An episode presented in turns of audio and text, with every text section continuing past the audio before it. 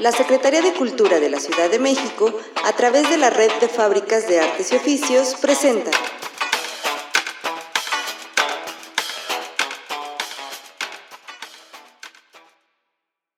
Faro en tu comunidad y la Estrategia 333 trae para ti podcast sobre pueblos, colonias y barrios de la Ciudad de México.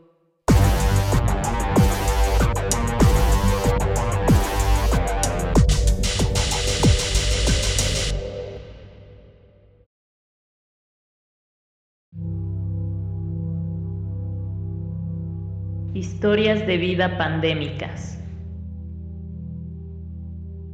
¿Cómo he vivido el encierro? Los primeros meses no podía creer lo que estaba pasando. La facultad había estado en paro desde noviembre. A casi cuatro meses de no ir a la escuela, llegó el día en que nos mandaron a casa con orden de no salir, de no asomarse siquiera por la ventana. En cuanto el mundo comenzó a inundarse de noticias sobre el COVID-19, supe que la cuarentena no terminaría pronto. En las noticias, ensayos y demás escritos sobre el momento histórico que nos ha tocado y trastornado, casi siempre veía una constante al principio, la idea de que el mundo se había detenido. A mí no me lo pareció en lo más mínimo. Sigue sin parecérmelo. La Tierra seguía girando y mi cabeza con ella.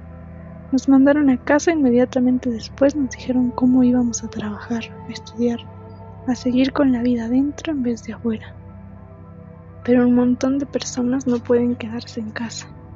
Tienen que salir con o sin las medidas necesarias para no contagiarse. El sistema nos encerró, pero nos obligó a seguir manteniéndolo. Con las clases en línea me apropié de la azotea. Pasar de 4 a 6 horas frente a una pantalla no me iba a ser nada fácil estando más encerrada. Los gatos me acompañaron en ese último semestre de la carrera y ahora ya no los suelto. No pueden faltar las constantes. Miedo a contagiarse, muertos conocidos y sin conocer, familiares a los que el virus dejó sin fuerzas y con dificultad para respirar, pero que dejó y eso es ganancia. Todo esto me tiene muy cansada. No tocar, no hablar, no respirar. No poder hacer el servicio social en donde me gustaría. No poder hacer la tesis porque la cabeza no me da para tanto. Los libros y los gatos son quienes me mantienen en este aquí y ahora. El futuro cada vez más incierto. El pasado mejor ni hablar porque lo extraño todo. Bueno, casi todo. ¿Qué creo que nos espera? Pues creo que nos espera un mundo más roto. Desde donde lo veo no muy esperanzador.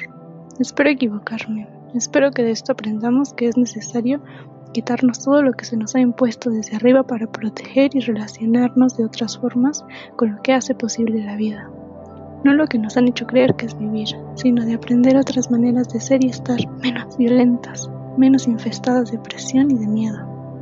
Espero que encontremos un camino que ayude a encontrarnos y que la dignidad no nos falte.